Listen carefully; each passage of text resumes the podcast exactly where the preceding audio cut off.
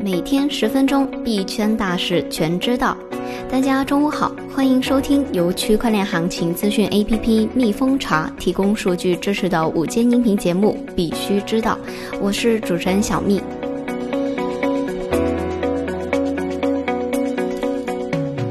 今天的主要内容有：超二十万枚 ETH 转移至 Kraken、币安和火币，或许会引发抛售担忧。赵长鹏称，YouTube 删除加密内容可能会催生新的自由平台。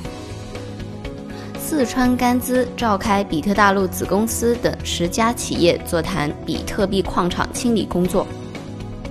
火币官方提醒，年关将近，谨防披着区块链伪装的杀猪盘。接下来我们看一下快讯的详细内容。首先是币圈的热点。TokenView 数据显示，圣诞节当日，比特币链上交易热度骤减。根据 TokenView 链上数据监测，近二十四小时，比特币链上转账总额为五十八点一四万 BTC，链上转账的笔数为二十三点七四万笔，链上的交易笔数跌到了近二百四十天以来的低点，全网新增和活跃的地址数亦位于近六十日的低位。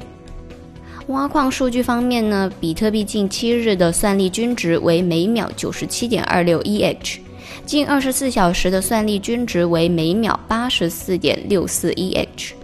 昨晚全网的区块总数为一百二十三个，较前日持平。链上转账手续费的总和为十二点六六 BTC。数据显示，Bitfinex 持有的 BTC 数量在过去的一个月内增加了百分之三十，达到了二十万四千一百五十枚。尽管 BTC 的价格不佳，但是 Bitfinex 持有的 BTC 数量在过去的一个月内大幅度的增加。该交易所在十二月二十二日持有二十万四千一百五十枚 BTC，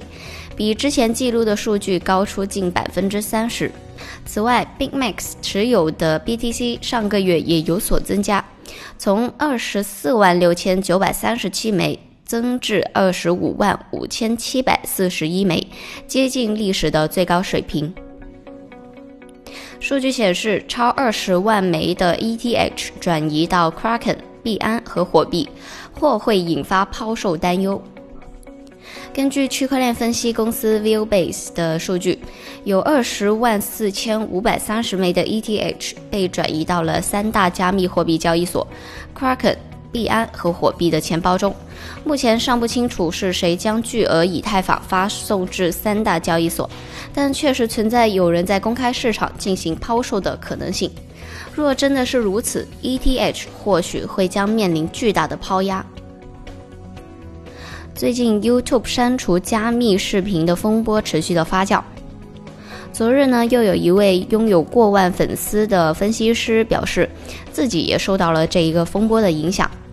他于二零幺九年一月二十七日发布的一段视频呢，现在已经显示违规，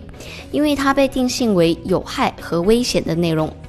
他表示呢，可不嘛。比特币对银行来说就是有害和危险的，但删视频这事儿可是够荒谬的。目前这个事情已经愈演愈烈，多位业内的大 V 都对油管这一个行动表达了不满。针对这一个事情，币安的创始人赵长鹏也转发了 YouTube 删除加密相关内容的新闻，并且评论称这是一个短期遭受挫折的好例子，但从长期来看，这可能也是一个好事。这将会让新的平台以更加自由的形式出现，人们将在此创建内容并且发布。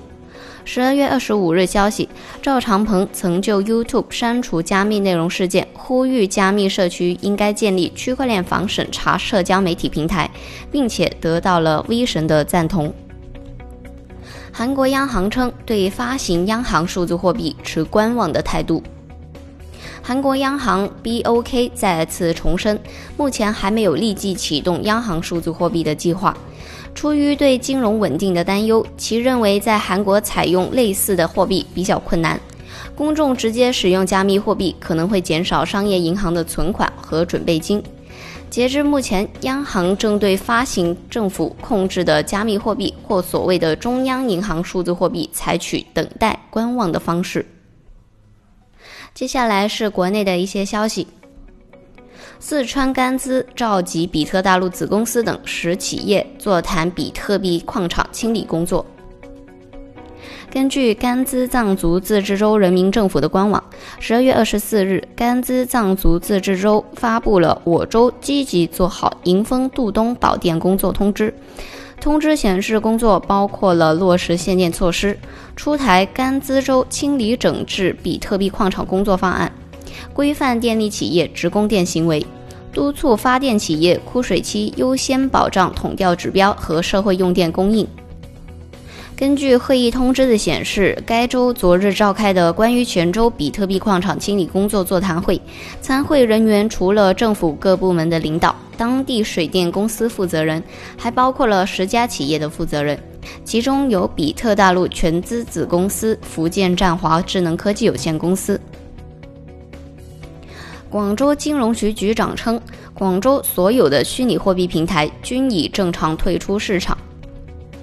十二月二十五日，二零幺九广州金融北京招商推介会在京召开。广州金融局局长邱毅通在会上表示，广州所有的网贷机构都在有序平稳的退出，剩下极个别机构也在正在按照国家和省的部署进行转型。此外，广州地区互联网股权融资、外汇交易平台、资管及跨界等领域经过清理整顿，均已全部完成。所有虚拟货币平台均已正常退出市场。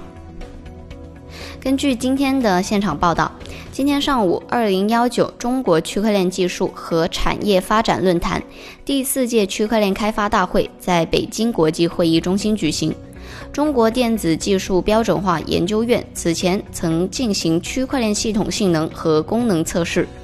研究院院长赵波也在活动现场为八家通过了测试的企业颁发证书，其中八家企业通过了功能测试。这八家企业分别是浙江树琴科技有限公司、项链网络科技有限公司、杭州米链科技有限公司、信链海南区块链科技有限公司、上海望链信息科技有限公司。中国电子科技网络信息安全有限公司、浙江永琪区块链科技有限公司、百度在线网络技术北京有限公司。另外有两家企业同时也通过了性能测试，分别是浙江永琪区块链科技有限公司和百度在线网络技术北京有限公司。最后是两则风险提示的消息。火币官方提醒到，年关将近，谨防披着区块链伪装的杀猪盘。火币公关部负责人近日表示，近期披着区块链伪装的杀猪盘诈骗事件高发，骗子通过冒充交易所平台客服给用户打电话，邀请用户加入微信群，用高额的收益诱导用户到 OTC 平台购买数字资产，然后提币到杀猪盘平台地址。最后，用户无法提现，遭受损失。火币官方郑重提醒：第一，请谨慎辨别平台客服身份；第二，火币客服不会要求用户将数字资产提币到某个地址；第三，请谨慎对待高额收益等的诱惑，很可能意味着陷阱，请用户，特别是新用户，谨防上当受骗。小蜜在此提醒大家，除了火币官方的提醒以外，其实有一些骗子也会在冒充其他的一些交易所，所以当大家收到一些相关的电话或者是信息的时候，一定要谨慎对待。重庆市两部门提示防范假借区块链名义的非法集资。昨日，重庆市互联网金融风险专项整治工作领导小组办公室、重庆市打击非法活动领导小组办公室联合发出了风险提示，称近期虚拟货币炒作有抬头的迹象，一些不法分子借机炒作区块链概念，以所谓的虚拟货币、区块链商城、区块链游戏等名义非法吸收公众资金，侵害公众的权益。希望广大投资者提高风险意识。对非法金融活动保持警惕，及时举报相关的违法犯罪线索，谨防上当受骗。今天的节目到这里就结束了，我们下期再见。